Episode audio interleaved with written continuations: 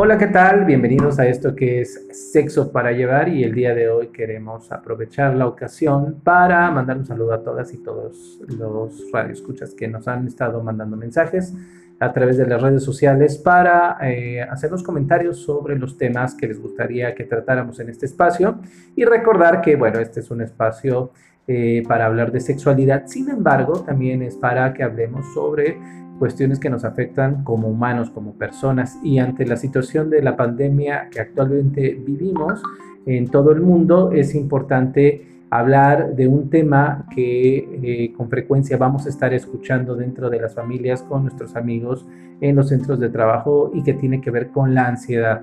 La ansiedad que es parte, eh, pareciera una parte muy normal muy normalizada de esta situación y que poco a poco se ha ido volviendo una situación urgente de atención y también una situación urgente de entender, porque no todas ni todos comprendemos con exactitud a qué se refiere un proceso de ansiedad y qué tan grave puede ser este, para muchas y para muchos que lo están viviendo o que están teniendo familiares, amigos o conocidos que la están sufriendo.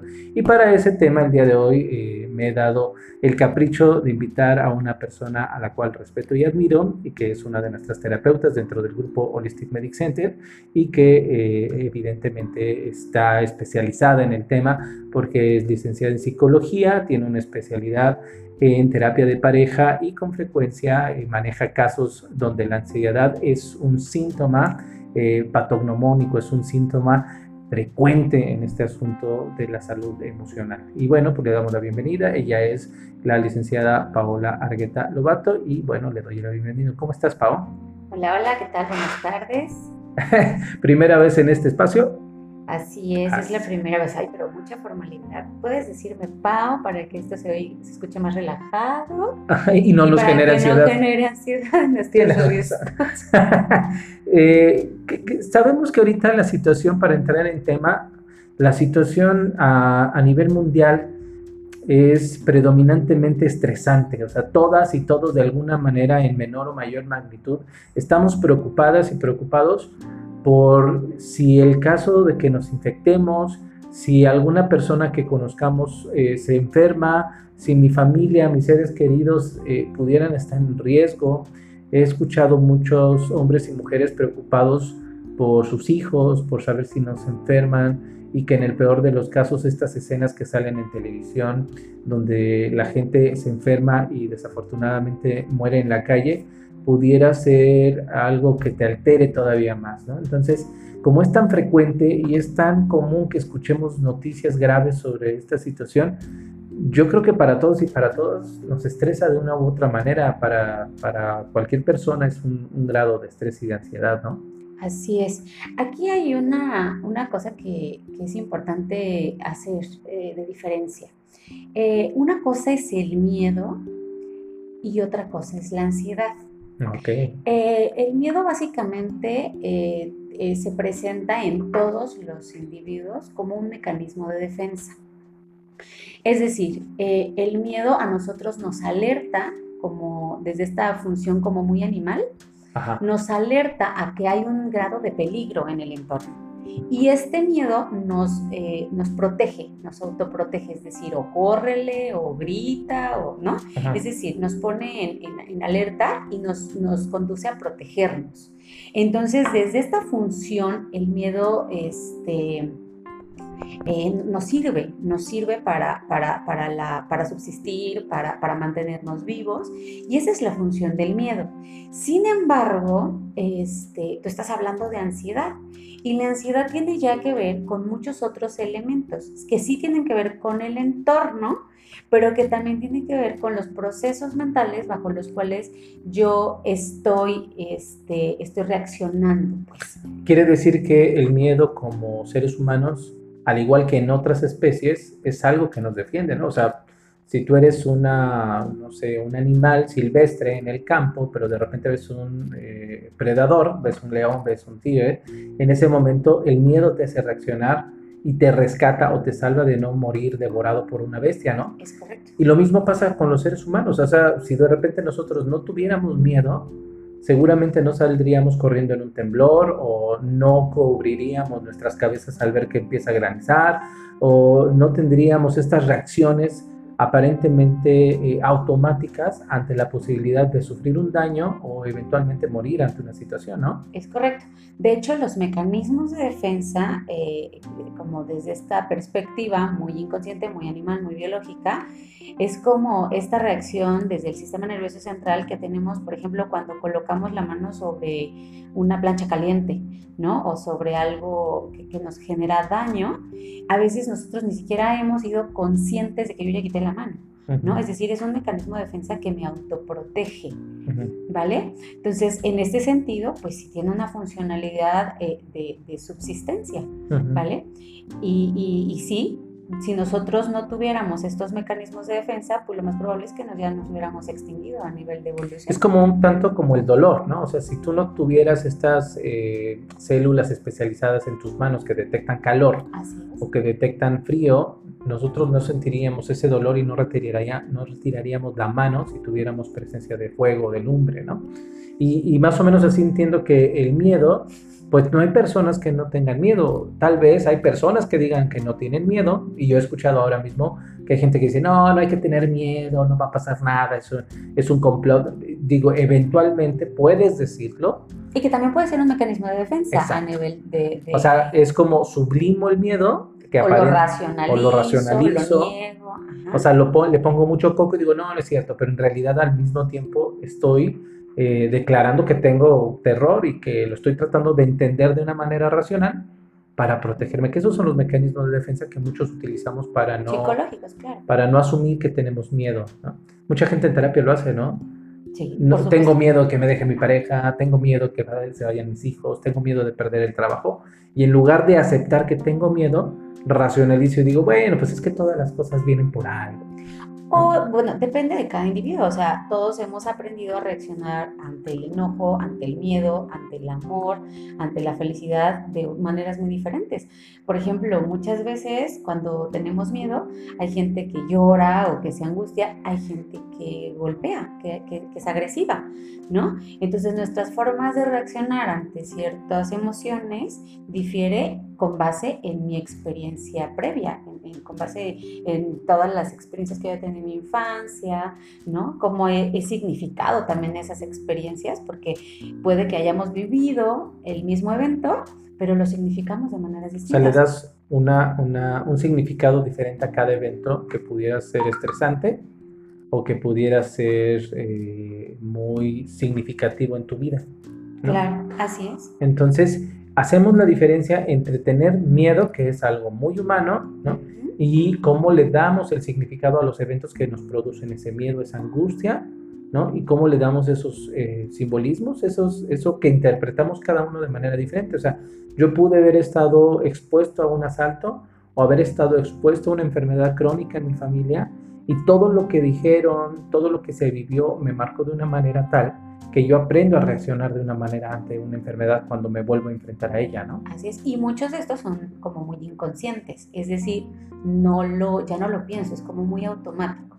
Ahora, todas estas emociones, tanto el miedo como la ansiedad, recordemos que tenemos una, esta, esta cuestión como muy biológica y son sin duda este, pues cuestiones bioquímicas que también segrega nuestro cuerpo, ¿no? A la hora de estar expuestos, nosotros empezamos a secretar noradrenalina, oxitocina, dopamina, muchas, muchas sustancias que van a generar estados emocionales.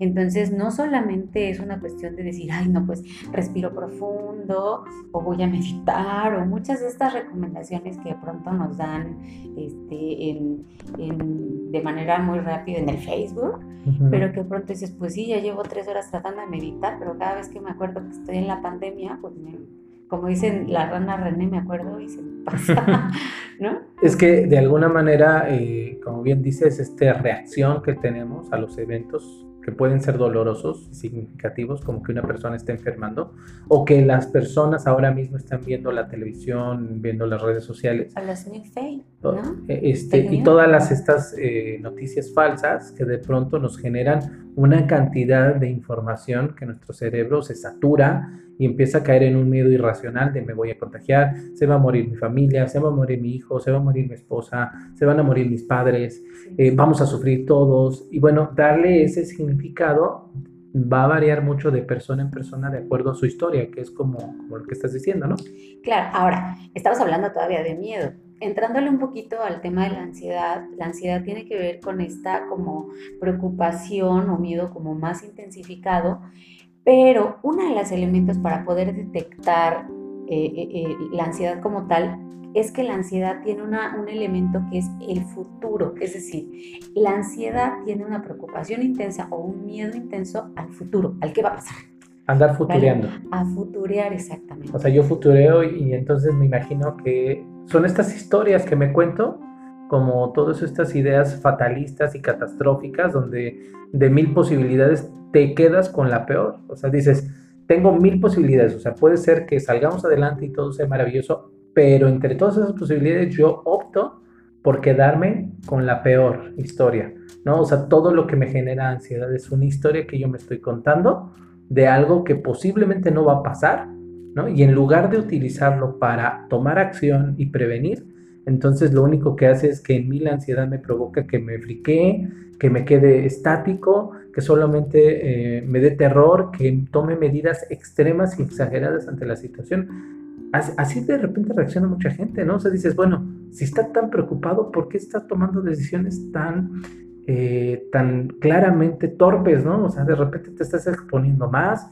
Eh, hay gente que se está empezando a automedicar eh, hay gente que está haciendo gárgaras con cloro, o sea, es tanta su ansiedad que están tomando decisiones que eventualmente los pueden poner más, a más en riesgo, que no estar haciendo nada, ¿no? Así es. esa es una manera en la que afecta la ansiedad. Digo, no es algo que, que, se relacione como directamente con ansiedad, pero sí podría tener consecuencias vivir periodos de ansiedad de o de ansiedad muy prolongados, ¿no? Claro, pero además también tiene que ver con eh, el tiempo de, exposición. Es decir, todos podemos tener eh, una situación de ansiedad y puede ser una situación de, bueno, este, voy a presentar un examen a las 10 de la mañana, entonces desde el día anterior, desde la noche anterior, estoy como en la ansiedad y si, y si me atoro y si no paso y si no sé, ¿no? Pero es momentáneo, es temporal. Ahora, si nosotros nos exponemos durante un tiempo más prolongado a, a estos procesos, entonces podemos empezar a desarrollar un trastorno de ansiedad que ya tiene que ver con, un, con, una enfermedad, es decir, con un trastorno mental que, que, que, tiene como muchas características diversas y que ya se vuelve... Puede ser limitante. Así es. o sea, una cosa es que yo sienta miedo, que podríamos decir que es muy natural, muy evolutivamente adaptativo, o sea, te ayuda a sobrevivir como un, como un ser vivo. Lo tienen muchos animales, ¿no? Eh, el miedo, la ansiedad. El miedo. Y una vez que le damos estos significados, ¿no? Y que tenemos toda esta interpretación racional o irracional sobre lo que significa para nosotros el miedo, empezamos a tener estos procesos de ansiedad que creo que todas y todos hemos pasado. Pero si se prolonga y se empieza a volver un trastorno, que limita tu, existencia, tu vida, tu convivencia, el hecho de hasta comer o no comer, ¿no? Ya cuando empieza a interferir en tus actividades Como diarias. generales, diarias, cuando ya te limita, por ejemplo, a salir, cuando ya te limita, no porque nos digan, o sea, guarden la, claro, claro. la cuarentena, sino ya me limita a, una cuestión ya más de, de, agorafobia, ¿no? De a salir. a la gente, no me vengan a ver nadie, no me hablen, no me Entonces, cuando ya empieza a limitarme, entonces ya podemos empezar a hablar de que probablemente estamos mirando a un trastorno. Está evolucionando hacia allá. Así es. Hay, hay muchas personas que eh, ya con esto que sienten, o sea, con esto que están viviendo, como dices, evoluciona del miedo a la ansiedad y de la ansiedad a una conducta eh, francamente patológica, donde su vida ya está alterada, ya se empieza a limitar su convivencia y de hecho empiezan a tomar acciones eh, ya no que cuidan su salud, sino que eh, ayudan a, a, que les afecte más a su salud. Empiezan a dejar de dormir, empiezan a sufrir procesos de insomnio, a tener ataques de ansiedad, momentos de pánico. Taquicardia fatiga crónica. Te cansa, te fatiga, te da taquicardia, eh, dejan de, dormir, dejan de comer. Eh, ya no pueden tener procesos de concentración, ¿no? Dejan de hacer actividades que son básicas para su sobrevivencia. ¿Consideras tú que este tipo de cosas las vamos a estar viviendo durante este periodo como parte del proceso normal de la pandemia? Claro, la ansiedad puede ser normal en situaciones estresantes. Es decir, eh, por ejemplo, digo, ante algunas situaciones, pues es muy normal que nosotros nos preocupe, ¿no? Y esta preocupación, si la ocupo, ok, puede ser a favor. Pero si yo ya, eh, por ejemplo, mm, si yo no tomo acciones como, como reales ante, esta, ante, estas cuestiones, entonces puedo empezar a caer en, en, el trastorno. Ahora, por ejemplo, si de pronto nos dicen, ok, los factores de riesgo de, de, la enfermedad son este, tener sobrepeso, tener obesidad, ¿no? Y entonces tú dices, bueno, es que tengo todas ellas, pero en vez de accionar ante esta situación que me pone en riesgo, al contrario, solamente eh, empezar a confabular con el y si me pasa, y si no, y si, y si puedo, y si no, entonces no estoy actuando. Una de las, eh, una de las grandes eh, cuestiones que incluso hablaba este Carl Jung era que estos, estos elementos nos colocan y la emoción viene desde, desde, esta, desde esta posición en la que te invita a accionar, te invita a la, a la, al moverte, pues digamos. Es decir, todas las emociones nos están invitando a movernos, a que hagas algo, ¿vale? Nos están invitando. Entonces, si yo de pronto estoy teniendo esta, e, e, estos periodos de ansiedad, yo ya me estoy dando cuenta que, que me está angustiando de más una situación, ok, entonces empieza a hacer, empieza a tomar acciones a favor de lo que te angustia y no a complotear y solo a confabular.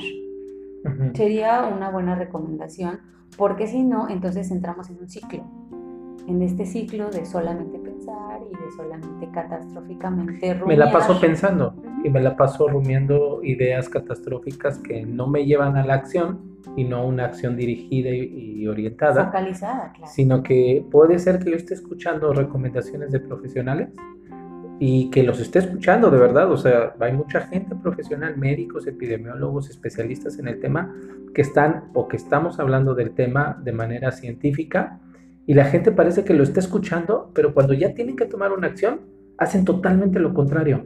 O sea, o se sobreexponen, o les decimos no vayas a los hospitales en grupo y llegan como si fueran este, fiesta, eh, o no se reúnan y dicen, bueno, para estar menos estresado vamos a hacer una reunioncita como que es un proceso un poco complicado para nosotros en el área médica entender por qué si la información está tan clara, por qué toman acciones totalmente contrarias a lo que eventualmente esperaríamos con la información cero. O sea, nos damos cuenta que ya no basta nada más la información, sino que la población pareciera no estar preparada para saber qué hacer con la ansiedad y con el miedo, reacciona de maneras muy erráticas. Claro, pero además no tienen mm, que tener estas habilidades desarrolladas. Es decir, de pronto eh, como profesionales de la salud no podemos ser tan severos de decir, pues es que tendrías que saber reaccionar, ¿no? No, si tú estás viviendo un proceso de ansiedad, no te empieces a culpar, ¿no? Mejor acércate a un profesional que te dé como una orientación, que te vaya diciendo cómo, para dónde, hacia dónde. ¿Por qué? Porque de pronto, aunque yo escuche las noticias, igual y estoy escuchando con un filtro, ¿no? De ansiedad. Y entonces, en vez de poder escuchar atentamente lo que realmente están diciendo, entonces yo escucho con mi... Con, tu filtro de miedo, filtro de, terror y de angustia y, escucho con este filtro de voy a dejar a mis hijos huérfanos. Podría ser que yo esté escuchando con mi historia, con lo que para mí significa la enfermedad, la muerte y todo esto, y no estoy escuchando claramente lo que me están queriendo decir. Y diría Freud, tu historia es tu histeria. Entonces, obviamente, tú escuchas con todo esto que tú, que tú traes de historia. Tu historia es tu historia. Tu historia es tu historia. Y tu historia es tu historia. Así es, entonces. Como punto final, ¿tú recomendarías entonces que se eh, asistan de un profesional? Por supuesto. En el área emocional, como puede ser tú, un, terapeuta, que puede como intervenir, ¿no? A ver, vamos a revisar esto, vamos a revisar el otro. Eh, la gran eh, utilidad de las redes sociales en el sentido de que hay información que sí puede ser segura, hay mucha que no lo es. eh, pero se pueden acercar a centros especializados como en Holistic Medic Center, que hay suficientes terapeutas como para atender por videoconferencia o videollamada a, a personas que de hecho lo están haciendo todo el tiempo. Ahora ustedes en el grupo de psicólogos están atendiendo personas por medio de estos medios digitales y han tenido casos muchos de ansiedad, ¿no? Por el encierro, de ansiedad por la enfermedad. Ahora mismo, hace un, hace un rato, yo estaba platicando con una familia que estaba preocupada por la salud de uno de sus, de sus integrantes. Y aquí pareciera ser que más allá de la información que es importante, la información médica, pues la información terapéutica y sobre todo qué hacer con estas emociones que me sobrevienen, ¿no? Oye, me siento muy mal, me siento estresado, no sé qué hacer, tengo toda esta preocupación, eh, mi familia está enfermo, ¿Cuáles serían así como, aparte de asistirse de un profesional, cuál sería como una recomendación en lo que llego a esa sesión con el profesional? Uno de los elementos que, que se ven como soslayados en esta parte de la ansiedad es la confianza, ¿vale? Entonces, si de pronto eh, esta seguridad que yo necesito no la puedo encontrar en mí, pues entonces hay que buscarla, ¿no? En alguien que me la pueda brindar. Y lo que tú decías es como muy claro ¿no? Probablemente si tengo un grupo multidisciplinario que me dé el acompañamiento, pues me pueda eh, servir como mucho. ¿No? Es decir, ok, tengo el, acompañamiento de un médico que me, está, que me está dando un seguimiento desde la parte biológica, tengo un psicólogo que me está dando el acompañamiento desde la parte psicoemocional y este, voy, voy, voy, solventando todas mis necesidades. Entonces desde ahí es donde, desde donde nosotros podemos empezar a trabajar. Si yo estoy alimentándome de manera adecuada, si yo estoy este, haciendo un poco de ejercicio, es decir, recordemos que también somos bioquímica. Somos biopsicosociales. Entonces, necesitamos trabajar con nosotros desde esta integralidad. Entonces, no olvidemos, no solamente eh, demos un, peso importante a la parte biológica o solamente a la parte emocional o solamente a la mente psicológica, sino trabajemos desde esta parte. Entonces, probablemente si tú estás en tu casa, si tú estás, eh, este, encerrado y, lo único que estás haciendo es viendo el Facebook y las noticias y las estadísticas, pues entonces podemos empezar a cambiar el chip, ¿no? Podemos empezar a... Una de las cosas que nos ayudan muchísimo en estos periodos es eh, dar estructura. Y, la, y dar estructura significa, pongamos horarios, es decir, no digamos, pues estoy de vacaciones, no tengo nada que hacer. Desde ahí ya la cosa se trona.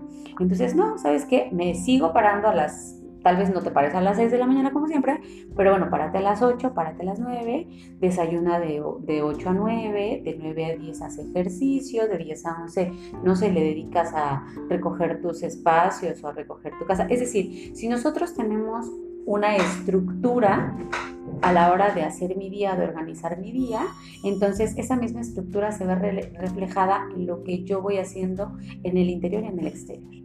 Entonces, estos elementos podrían ayudarnos mucho. Les decía, tener estructura, hacer un poco de ejercicio, tener una alimentación saludable y sí buscar eh, estos, estos, estos elementos que me den la confianza que yo estoy perdiendo en el entorno y en la situación porque es válido. ¿Vale? Entonces le digo, tener de cabecera un médico que pueda, este, que yo diga, bueno, es de mi confianza y sé que bajo alguna circunstancia puedo llamarle a la hora que sea. Tengo también un, profesional terapeuta que también en el momento en el que me dé la crisis de ansiedad, pues puedo llamarle y sé que va a estar disponible, tal vez no inmediatamente, pero a los 10, 20 minutos se va a comunicar conmigo. No sé, este tipo de elementos podrían eh, eh, ayudar a que a que sea menos la carga de, de los procesos de ansiedad y todo lo que se está presentando. De manera muy directa es asístete de un profesional, tanto en el área médica como en lo emocional. Eh, deja de revisar tanto las redes sociales. Te diste cuenta que en Netflix las primeras semanas las series y las películas que más veía la gente era de pandemia, ¿no? Epidemia viral. Eh, no sé Pareciera ser que, había una intención de ser masoquista y, lastimarse con la, con la potencial posibilidad de morir todos. Entonces, eso es como parte uno, ¿no? Asístete de los profesionales, por favor, tres veces, te lo repito, ve con un profesional, ve con un profesional, ve con un profesional. Desafortunadamente, eh, a pesar de que somos seres racionales, de repente somos muy irracionales, ¿no? Si quieres bajar de peso y controlar tu alimentación, eh, pues ve con un profesional de la nutrición, no tomes Herbalife, ¿no? No es la solución. si quieres... Te a, buscar los de, Herbalife. Eh, saludos a los de Herbalife. y si quieres resolver tus conflictos existenciales y emocionales, pues yo creo que la recomendación es no vayas al tarot, ¿no? No busques tu carta astral ni pienses en imágenes y ángeles. Digo, puedes creer, pero asístete de un profesional, ¿no? O sea, es importante.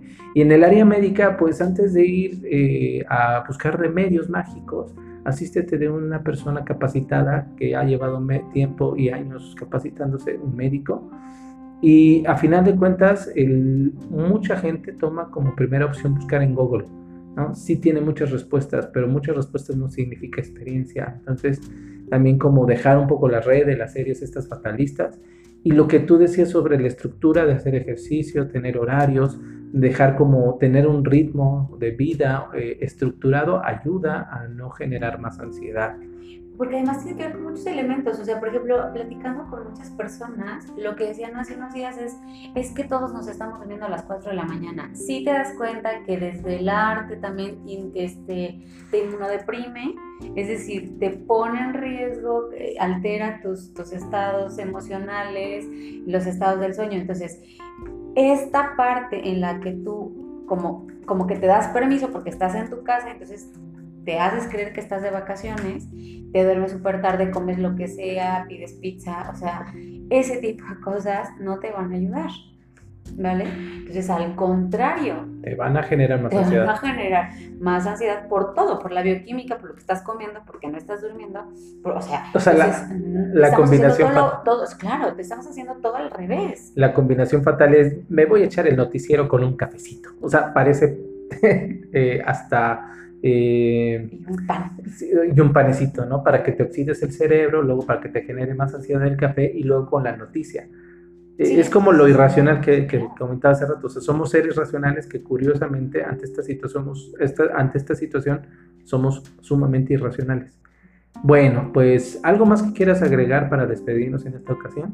Nada, pues este, me parece que estamos en, en una era en la que todo está saliendo a la luz y que cada una de las cosas que se nos presentan en la vida tienen un para qué. Más que decir por qué a mí o, por qué está pasando las cosas, siempre nos traen una enseñanza. Entonces, me parece que dentro de, los grandes regalos del universo, a veces no vienen en los paquetes que nos gustan, ¿no? A veces vienen en paquetes muy feos, pero que nos traen regalos muy grandes al final. Entonces, a veces no los podemos ver en el momento en el que llega. No sabemos qué nos está diciendo todo Claro, no, no, no, no sabemos a veces dilucidar el, el mensaje que viene de, debajo y está en un empaque muy, muy terrible, pero pues ten la seguridad que si tú estás listo, si tú estás con, con, con tus oídos, con tus ojos, con todo tu ser abierto para escucharte y para escuchar eh, todas estas enseñanzas, pues algo bueno va a salir de todo. Claro que sí. Bueno, pues eh, agradecerte que hayas estado con nosotros en este breve espacio de podcast de Sexo para Llevar que hacemos en coordinación y en cooperación con Holistic Medic Center y que creo que va a ser muy, muy útil para un montón de personas que están viviendo situaciones de ansiedad y que ahora mismo necesitan de información profesional como la que tú nos has, nos has brindado y creo que va a ser muy, muy útil para todas y para todos. Y hablando de sexualidad, antes de que cierres, también puede ser un muy buen ejercicio, pero por favor cuídense para que no tengamos exceso buen ejercicio físico en el confinamiento. Sí, claro, pero cuídense, por favor, porque si no después vamos a tener pandemia, pero de chamacos. Si quieren hacer chamacos en la pandemia. por favor. Ok, está bien. Pues muchas gracias, Pau, y nos vemos en un próximo capítulo de esto que es Sexo para Llevar y nos escuchamos muy pronto.